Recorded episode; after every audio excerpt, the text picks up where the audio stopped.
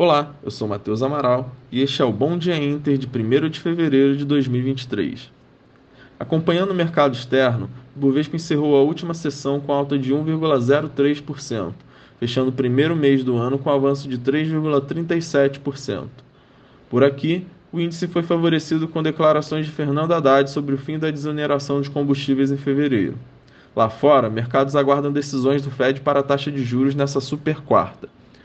Em Wall Street, as bolsas fecharam em alta, com balanços do quarto trimestre dados econômicos.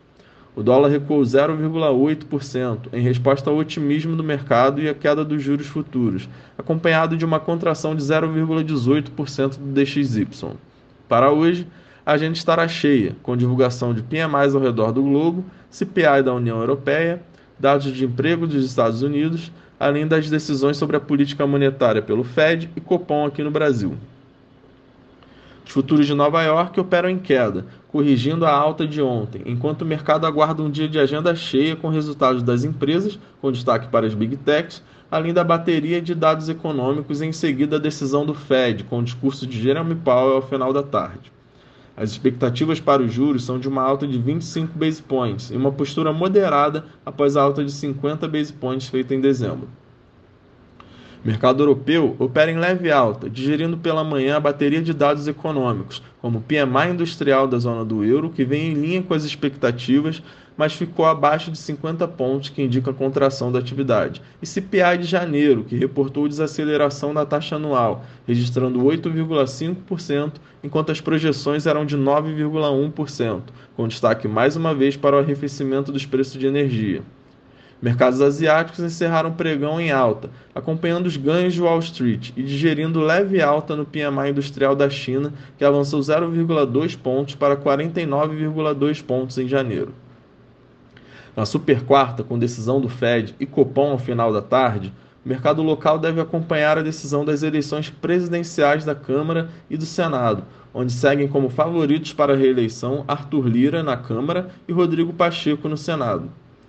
Além disso, também fica no radar alguns dados econômicos como PMI industrial, índice de preços ao produtor e balança comercial. No noticiário corporativo, ganha destaque a Vale, que reportou queda nos dados de produção que caíram 1% contra o quarto trimestre de 2021 e 9,9% contra o terceiro trimestre de 2022.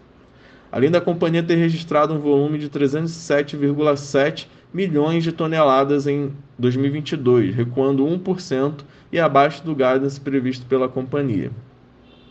Na abertura, o índice DXY opera em leve queda, com um dólar misto, caindo contra o euro e avançando contra a libra e o iene.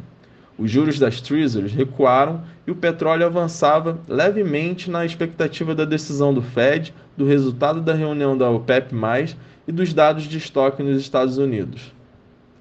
Com o mercado externo sem direção definida, Bolsa Local deve acompanhar o desenrolar da eleição presidencial na Câmara e Senado e noticiário corporativo, enquanto aguarda a decisão do Fed e Copom ao final da tarde.